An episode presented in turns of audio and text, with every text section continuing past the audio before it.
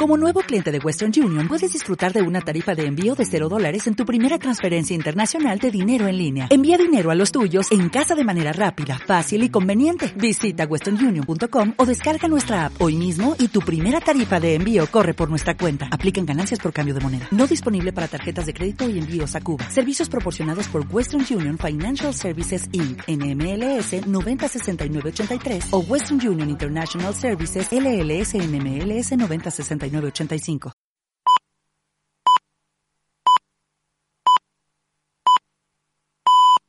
En Spain Media Radio, en esto creo, de la mano de Squire y con la colaboración de Lander Urquijo, hoy los hermanos Sandoval. Como suele acreditarse en algunas películas o series de televisión, hoy vamos a presentar a nuestros invitados en orden de aparición, si se me permite la licencia. Son cuatro hermanos, los hermanos Sandoval, que hoy nos visitan en los estudios de Spain Media Radio para que conozcamos un poco mejor la historia de esta saga familiar que ha alcanzado el éxito en la gastronomía, en el fútbol y casi casi hasta en los toros. En primer lugar tenemos a Rafael, nacido en 1964. En segundo lugar está con nosotros José Ramón, cosecha del 68. A la izquierda de José Ramón está eh, Mario, del 77, y el último Diego, del 72. Creo que somos eh, personas que tenemos una base de nuestros padres y, creemos en, que los sueños se hacen realidad a base de trabajo y esfuerzo y mucha unidad. Y creo que desde, desde chiquititos todo lo que nos hemos propuesto se ha ido alcanzando, una vez más, más cercanas, otra vez más lejanas, pero al final eh, se ha conseguido. Estamos muy agradecidos a lo que hemos conseguido porque sabes que en las profesiones hay que mucho sacrificio, unos llegan, otros no llegan y nosotros lo debemos un poco también a la educación de, que nos han dado los padres y al esfuerzo diario.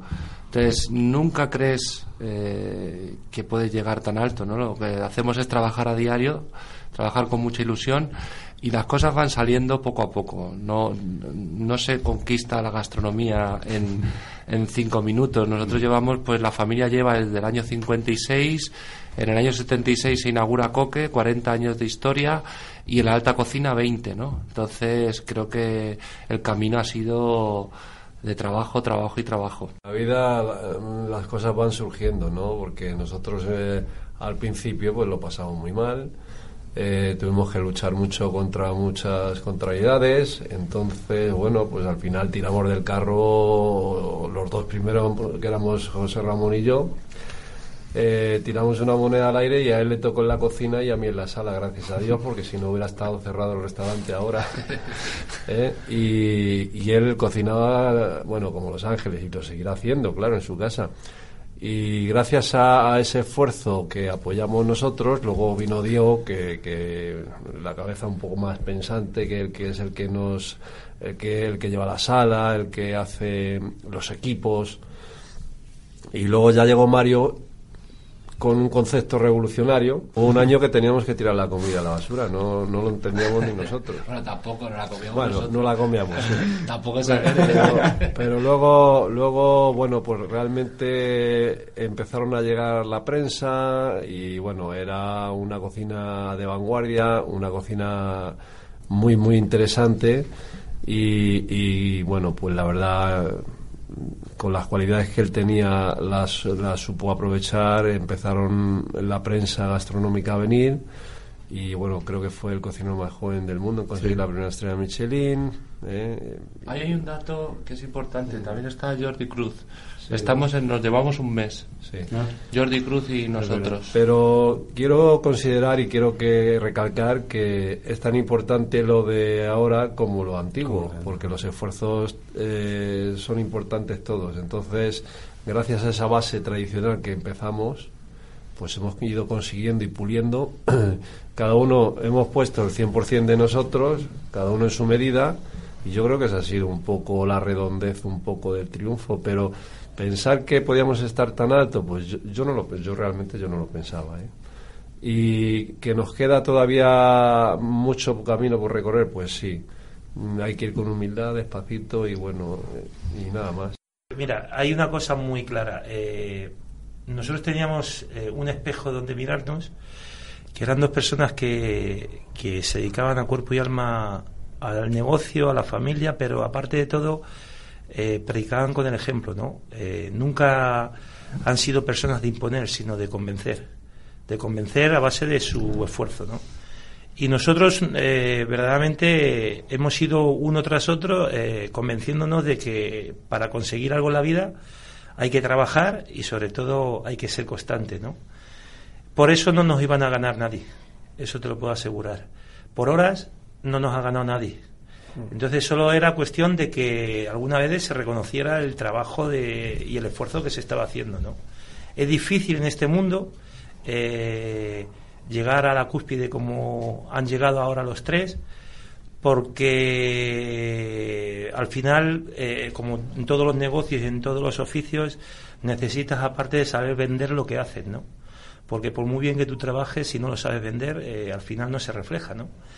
Y, lo que sí que te puedo asegurar que, bueno, el esfuerzo al principio fue eh, que nos vivimos en, en todo nada, y siempre que nosotros hemos estado acorralados hemos salido para adelante. Nunca hemos pegado un paso para atrás. Siempre, eh, como yo he dicho, era puerta grande o enfermería. Nos poníamos delante y una de las dos cosas podían pasar, pero, pero arriesgábamos. Y cuando la gente es valiente y arriesga, al final tiene su recompensa, ¿no? Hay veces que te puedes pegar el golpe, como no lo hemos pegado muchas veces, muchas. nos hemos caído muchas veces, y de los errores ha sido lo que más hemos aprendido y yo creo que la experiencia nos ha ido dando eh, esa solidez y sobre todo esos conocimientos y sobre todo más eh, los contactos, ¿no? Para que todo lo que se hacía allí se viera en el mundo entero, ¿no? Y, y bueno, yo recuerdo mi anécdota que era eh, cuando yo me meto en la cocina, eh, yo regañaba con los clientes porque a mí me salían malas cosas y ellos me decían que estaba mal y como pues teníamos tanto cariño regañábamos con ellos decíamos pues trae y al final yo, yo recuerdo aquella época que, que bueno disminuyó eh, la, la, asistencia en el 50% con la constancia y el trabajo y sobre todo la unidad de todos porque al final se iban incorporando más claro. al barco a remar que íbamos a salir de ahí no y al final se multiplicó eso no se dividió, sino que se multiplicó. Pero con la esperanza de que, y el sueño de que Mario tenía de alcanzar alguna vez la cúspide con el reconocimiento de una estrella Michelin. No servía ya llenar el restaurante, ya no servía eh, eh, que te reconocieran a nivel de los clientes, ya queríamos un reconocimiento mejor, ¿no? Eso que ha sacrificado, pues muchas cosas. A lo mejor en el tema económico, pues nos hemos tenido que sacrificar porque, porque verdaderamente para llegar a esto, pues nosotros somos muy puros, ¿eh? eh si ellos ponen una carta, eh, no la ponen con sardinas, la ponen con, con cigala. Entonces, la mejor materia prima eh, la hay. Por eso, yo creo que al tener productos autóctonos de la casa, que se han ido cuidando, pues eh, ha ido manejando, como dice Rafa, el tema de la cocina tradicional, que eso, pocos tienen esa, esa condición y luego ha, ido perfilando y ha ido siendo innovador. Y yo creo que lo que premia ahora mismo es la innovación que tiene Coque, ¿no?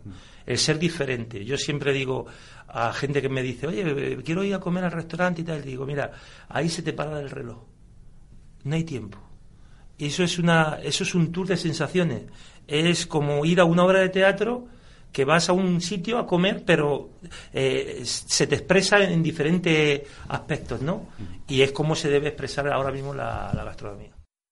En 1976, dos personas crean un, sueño eh, que, o sea, ahora mismo se nos queda grande todavía. En 1976 en Humanes hay 2.000 habitantes y, y unas 25 casas bajas y hacen un proyecto de cinco plantas con una vivienda arriba en la que las cinco plantas suceden. Hay cafetería, hay un salón para bodas, hay restaurante, hay, había incluso hasta matadero. O sea, fíjate qué lavandería propia y, y, o sea, un proyecto que De vida. ambicioso de vida, un proyecto familiar. Con eh, cuatro hijos muy con pequeños. cuatro hijos pequeños.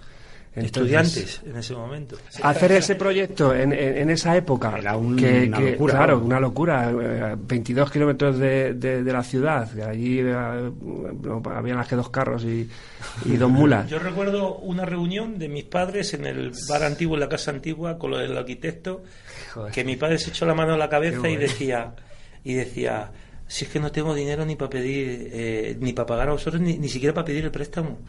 No tengo dinero para, para eso. Y dice, bueno, pues no te preocupes, pides un préstamo para ello. Pero Eh, los proyectos, y seguimos, los proyectos, seguimos, no, seguimos pero- siendo la mi- de la misma forma. Sí, O sea, o sea, que eso no ha cambiado. Es que eso no ha van los cambiado. genes, Le- ¿no? lo no hablaba tenía con dinero- Rafa el otro no día, igual. para los proyectos. Lo hablaba con Rafa el otro día, dice, pero ¿qué vamos a hacer ahora? Digo, ¿qué vamos a hacer? Lo mismo que hemos hecho. Eh, se ha considerado un restaurante de, de comer bien porque la verdad que allí todo el, produ- todo el producto se, se elaboraba muy bien y bueno, eh, nos ocurrió lo mismo que toda España, ¿no? En el 82, la crisis del 82 fue muy grande y, y ahí fue donde nosotros gateamos y arañamos para poder salir de ahí. Pero yo digo que el que se mantiene al final es el que sale. Y nosotros nos mantuvimos porque eh, nos dedicamos a- al campo, a la hostelería, a todo lo que a todo lo que salía nos dedicábamos. Alternábamos, alternábamos oficios. El producto cero que se lleva ahora tanto. a- alternábamos oficios para poder sacar eso adelante porque entonces estaban los préstamos al 20% de interés. Imagínate una persona con cuatro niños, al 20% de interés le comían los préstamos. Entonces sacar eso era de mucho sacrificio. Cuando hicieron el restaurante yo no, no existía. Yo nací el 30 de enero del En el 77. 77. Do- curiosamente, nueve meses después de la apertura. curiosamente, porque fue en marzo la apertura, el 12 de marzo, y el 30 de enero nací yo. Bueno, a ver, entonces, cuéntanos un poco, venga. como, con, con el, con el mismo sueño que tenían ellos, nos hizo participar a nosotros, porque nosotros vivíamos dentro del sueño. eh, eh, eh, un niño que llegaba de la escuela, de todo ese edificio para arriba con los amigos, vivíamos dentro, comíamos dentro, vivíamos dentro del negocio.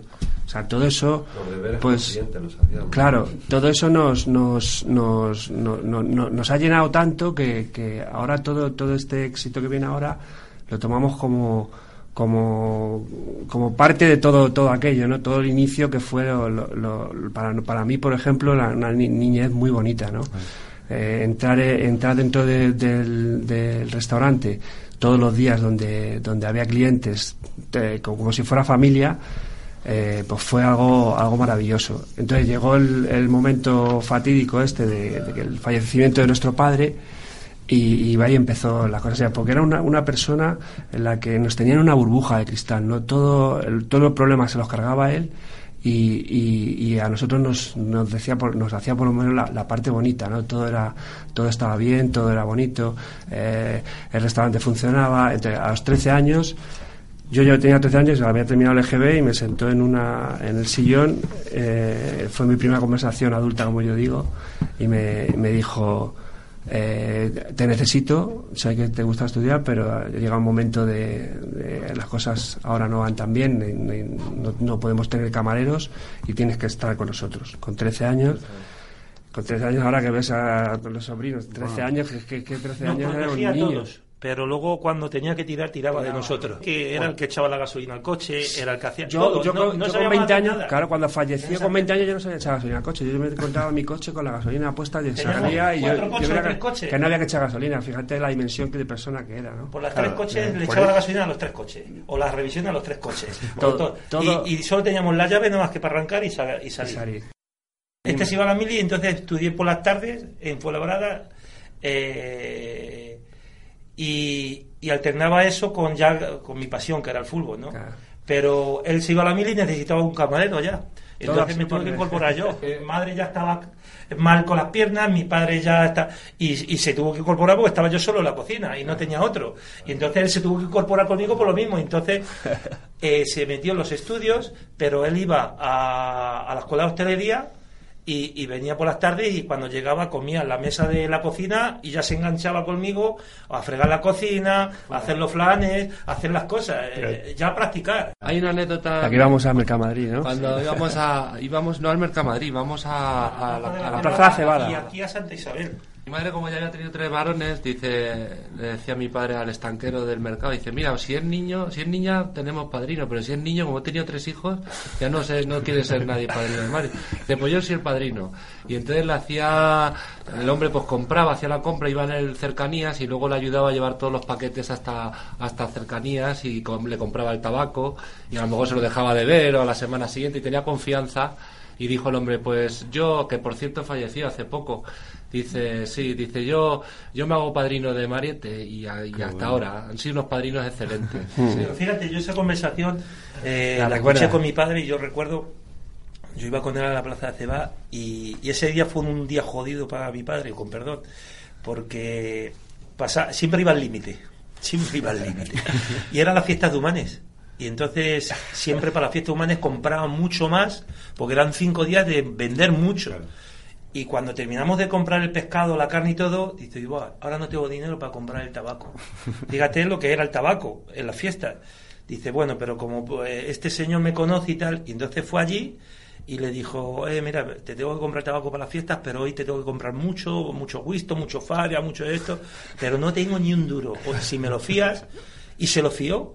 Y yo recuerdo que a la semana siguiente, después de la fiesta, de recaudar todo, le dijo, mira, eh, hay pocas personas que me fíen sin conocerme tan, tan de cerca como tú. Eh, voy a tener un hijo, si te gustaría, te, te gustaría ser el padrino de mi hijo.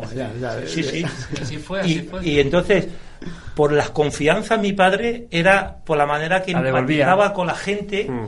Y hacía ese nosotros. feedback, hacía ese feedback de la Sí. gente que, que era la mayor riqueza que tenía mi padre. Sí. Sí, Igual además nos es pasa a nosotros igual. Sí. ¿eh? Nosotros sí hay una gente que viene de verdad y que no hace falta ningún papel, ¿no? Eso se ve y se siente, ¿no? La verdad que han sido muy trabajadores y con y con ese digamos con ese ritmo de trabajo tampoco te daba tiempo un poco a porque No, todo pero era chocaba con este, ¿eh? que yo muchas veces los separaba. Sí, Sí, porque porque era- él era- estaba hombre, en la era- cocina era- y él en la sala, la y eh, unas tres molinas allí. Yo decía, Dios mío, el mejor día Es que salimos me, los es que me papeles. transmitía lo de los clientes y yo nunca eh, quería. De, no admitía ninguna queja. de crítica complicada. y yo ya, y yo ya me limité a decir, oye, mira, tener cuidado que sabe cocinero. Yo recuerdo que estaba por allí, mediaba por allí. Bueno, tra- tranquilo, no regañéis, no sé qué. No, tenemos nuestras diferencias. Es que el dentro fuera siempre es muy difícil. Sí. Ahora hacemos una campaña de SOS con Respira SOS. Y pues él le salvó la se, vida. se atragantó y no sabemos qué hacer y llegó, le cogió de las piernas así, igual que un pollo. ¿eh? No, y pero le, yo esa le vez salvó se la me vida. ¿eh? Pasaba por la imagen, la imagen por la cabeza de que el negocio ya no le cerraban, de que estaba la policía, la ambulancia y se había muerto una persona en mi casa. Porque yo estoy en la cocina y le, y le escucho a mi hermano pegar voces y digo, ¿estará regañando con un cliente? Salgo para la sala y le veo que le está dando a un señor No, no, estaba morado aquí, ya, ya pum, pum, y el señor estaba ya morado, pero morado, pero morado totalmente. Y yo, en ese momento, se me pasó por la cabeza, nos cierran el negocio, la policía, todo se nos muere uno. Y le, y le dije, quitaros de aquí, quitaros de aquí. Bueno, no, no, no, no nos dijo quitarnos. No. quitó. Nos hizo Le así. cogí de las piernas, le puse boca abajo, pero era una persona como yo, ¿eh? como mi hermano, de, de grande. ¿eh? no. Le puse por boca No abajo. tanto, pero le cuando le pongo boca abajo, le empiezo a hacer así. Eh, ¿Qué, qué pasa? Que yo le veo que empieza a caer cosas y cuando sí, de pronto hace así el hombre, mira para arriba. Vale, vale. Y dice, uy, ¿qué, No, ¿qué ha- pasado? qué ha pasado? ¿Qué ha pasado? No le salvó la vida. Y era porque no, se le quedó aquí un poquito de salchichón, se empezó a asfixiar y, sí. y entonces los que estaban alrededor suyo, oye, ¿qué te pasa? ¿Sabéis ¿Qué que hay pasa? 1.100 personas que mueren al año de Fíjate, macho, Más, fíjate, que, más eh. que en, en las carreteras. Hemos hecho una campaña ahora, cuatro cocineros, de cómo hacer el, ese, o sea, el movimiento de respira y todo, porque se fallecen 1.100 personas al año, ¿eh? 1.100, más que en carreteras. O sea, que el, el dato es súper importante. Yo solo copié de una señora allí en el restaurante que Con está con un niño que estaba que estaba yo de camarero, entonces estaba yo de camarero, estaba sirviendo las mesas y de pronto un niño se atragantó y y, y la madre venga a llorar y claro eh, yo que de camarero eh, yo qué iba a hacer era muy joven Ah, bueno, se levantó la mujer, La mujer le a la mesa abajo, sí. le Le cogió al niño le puso boca abajo le empezó a dar aquí Y le que puso tenía. boca abajo y, y se le salió un cachito así de calamar y joder, la mujer no sabía lo que hacer le besaba las manos todo y es lo que dice mi hermano Ah, es ah. que eh, se mueren las personas mueren como no 1100 sepas personas, ¿eh? eh, la maniobra Yo me quitaba el traje de torero y me ponía el de camarero en, en- en las escaleras de mi casa y me, y me quitaba el de camarero y me, y me vestía de torero y salíamos corriendo. Yo cuando descansaba era cuando toreaba. me decía la cuadrilla, joder, este tío no tiene ni gota de miedo. Oye, vamos en el coche de cuadrilla y va roncando. Y es que no sabían que iba reventado, claro. Entonces, eh, es que no sabían que nosotros trabajábamos 20 horas al día. ¿Eh? y mi cuadrilla en, en- en cero horas. Entonces, claro, era una diferencia grande. No, y luego ha sido totalmente paralelo y empecé a hacer cursos de sumillería, enología, catas, viajé, pero todo paralelo con, con el tema del toreo, porque me apasiona los dos mundos, ¿no?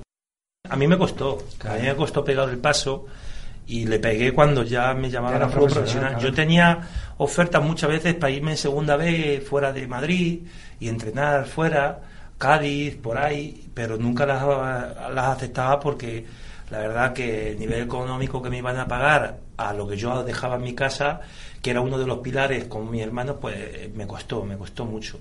Lo que pasa es, bueno, esa época de- del Rayo Vallecano, pues yo se lo dije a ellos, era una oportunidad muy grande, entrenar en segunda división, pero al no ser fu- futbolista profesional, eh, siempre te, te- como te, no te consideran tanto, ¿no?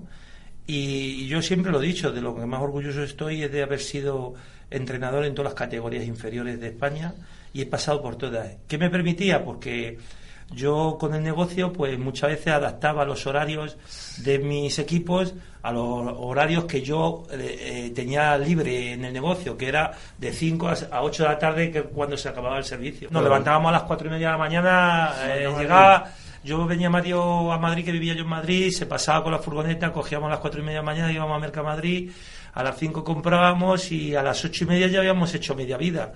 Y llegábamos al negocio y yo ahí pues ya eh, poníamos la cocina un poquito a tono y ahí me escapaba una horita con uno, porque al final fui eh, el director de la escuela de fútbol, empecé desde la, desde la base, pero cuando ya empezó el fútbol un poquito más amateur, que ya era más responsabilidad, pues eh, ellos algunas veces m- me tenían que, que, que, que- que turnar porque había horarios que, eh, claro, ya no manejaba. Entonces, oye, que me, que me tengo que ir. Yo, como dice Rafa, yo hay veces que tenía de- la receta aquí de, y, y la alineación aquí de- del equipo.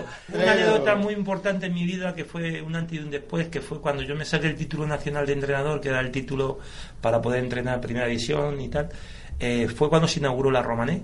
Entonces, claro, en ese momento nosotros estábamos que si comprábamos un hotel de Ayumanes o la finca de la Romané y tal, nos decidimos por la finca de la Romané, y, que- Gracias a que Dios. gracias a Dios que lo hicimos.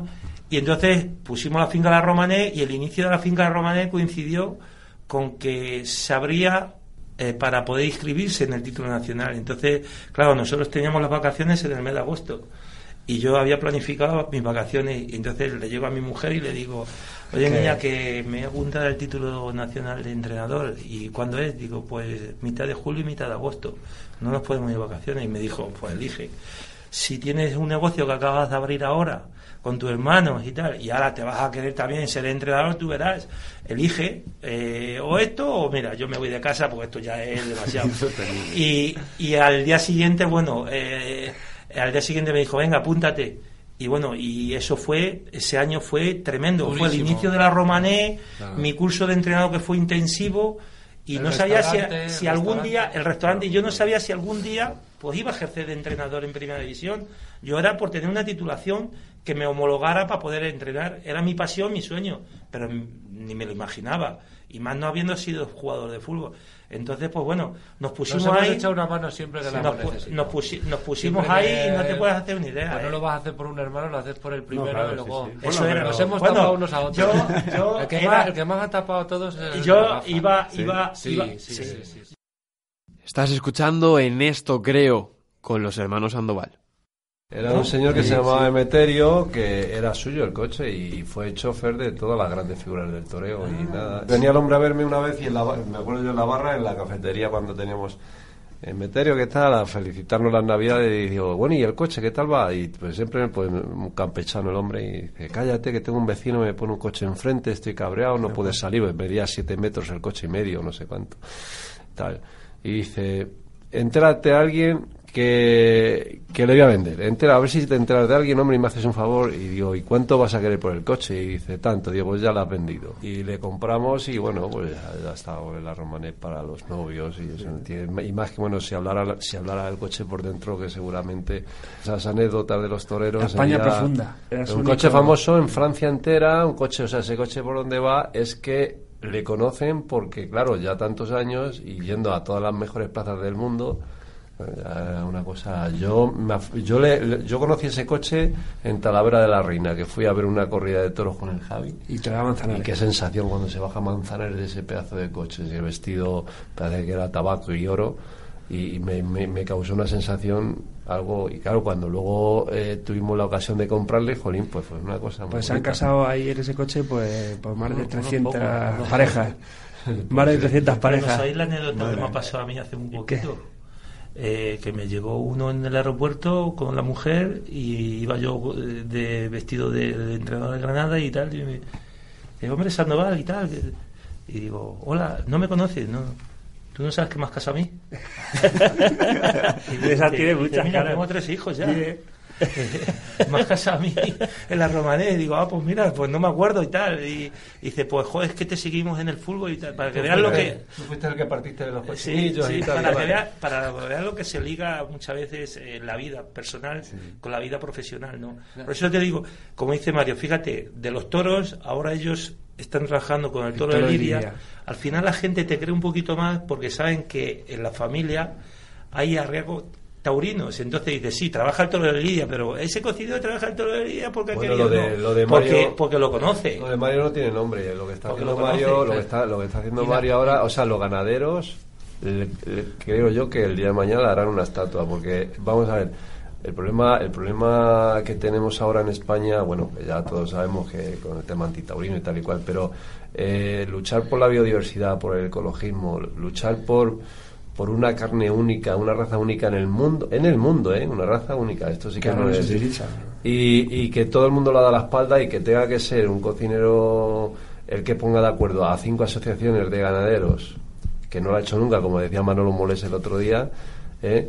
y que y que bueno le tratan como si fuera figura del toreo porque Bueno, claro lógicamente el otro día presentamos la carne de toro en las ventas y hemos ha creado un- una marca que se llama Bravo Gourmet. Bravo Sí. Gourmet porque realmente nadie sabe dónde va la carne de toro lidiado. Al final va a Estados Unidos, enlatada. Toro Bravo, meterle en la alta cocina gracias a un cocinero de renombre, ahora que somos un poco la voz de... de pues es importante, todos están están súper encantados. Rafael y Mario son menos futboleros. Claro. Pero bueno, también. Pero también lo apoyamos, claro. Vemos todos los partidos de José Ramón. Este, este vale para director sí, deportivo. sí, yo sí. Fíjate que es difícil porque muchas veces de lo que tú piensas que tienen que hacer tus jugadores a lo que ve el aficionado hay un abismo porque el aficionado no se entera de la misma mitad de lo que tú propones, de lo que quieres, eh, qué variante táctica haces o tal. Y siempre que me manda un mensaje lo ha calcado. Has quitado esto, has hecho esto, a que, a que has hecho esto por buscar a esto, a que has hecho lo otro, por... la ha calcado. A mí me ha servido mucho, pero muchísimo, muchísimo. Pues dicen que si los jugadores tienen que ser futbolistas para luego ser buenos entrenadores, porque conocen el vestuario, eso es una leyenda urbana, pero grandísima. Eso no tiene nada que ver para ser un buen gestor de grupo.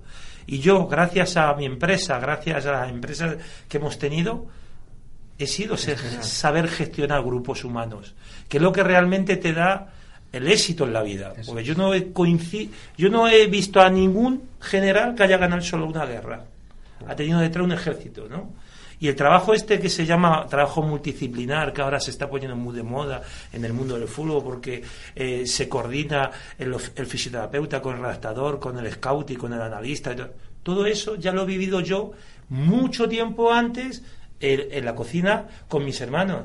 Nosotros teníamos un plan de trabajo a la hora de, de los eventos que cada vez que venía un camarero o persona Fua. era, era estructurado de tal manera que se quedaban alucinados. Cómo se medía, cómo se estructuraba ese trabajo multidisciplinar de los camareros, del metre, de la gente de sala, de la gente de, de- de la limpieza, y cómo salía el evento, ¿no? Salía el evento triunfal. Y eso, esa gestión de grupos que, que Mario ahora está viviendo con, con gente de, de escuela de hostelería, que, tal, que la está enseñando, pues muy similar a lo mío, que yo traigo gente de cantera, la tienes que enseñar, al final lo que te garantiza son los resultados. Y a él le ha pasado lo mismo. Y entonces, esa gestión de grupo es lo que me ha servido ahora mismo. De cara a, la- a las críticas, son iguales. Depende de la persona que la haga, la tienes que Y el aceptar de una tono, y manera. el tono de la crítica. Te voy a decir una cosa, que tenemos un corazón muy viscerales. Cuando vemos una, una injusticia, sea quien sea, nos tiramos al degüello a él. Porque, hemos ido aprendiendo. hemos ido aprendiendo. Es lo que dice Mario. Poco a poco ha sido madurando y la experiencia te ha ido dando que le tienes que dar la importancia suficiente para la... Y el, tema, y el tema ahora de redes sociales, nosotros los restaurantes, ahora cualquiera hace fotos y estamos cualquiera bloguero, cualquiera llega y te pone verde. Hay que saber tratar el tema y hay que saber, también ahora con esta, con, con toda la digitalización, pues estamos también nosotros empezando a, a, entender este tipo de vida también, ¿no? Y bueno, y el TripAdvisor, en todo eso, que cualquiera entre y te pone eh, cualquier comentario desafortunado que tampoco tienes la culpa tú en... Hay que saber vender bien el producto que haces y sobre todo, por lo menos, estar respaldado con una información o con alguien que tenga peso a la hora de que si te hace una crítica una persona eh, diferente, que diga, no, pero vale mala de este peso. En el tema del fútbol, el tema del tweet y todo esto, esto es una enfermedad. No te lo puedes imaginar. No, tú no te lo puedes imaginar lo que es llegar a un vestuario y dar la alineación y al minuto uno estás ya en el autocar tuiteando, yo no salgo, yo no esto, yo esto, el amigo de fulanito, bueno, ya te está poniendo a parir, el amigo del otro, va, no hay secretos ninguno. Por eso hay que hacer el efecto Samway. Dar el jamoncito, luego dar la vuelta al y, y se quede todo el mundo contento. Nosotros aprendimos de mi padre una vez, de un cliente que protestaba y protestaba y protestaba, y el camarero, Rafa, este, tú déjamelo a mí. Salió, le dio la razón, y al final fue uno de los mejores clientes que tuvimos. Mi mujer es una ejecutiva agresiva y, y, necesita trabajar, o sea, lo tiene como adrenalina. Entonces, cuando llego a casa, pues hay veces que me toca a mí hacer la cena.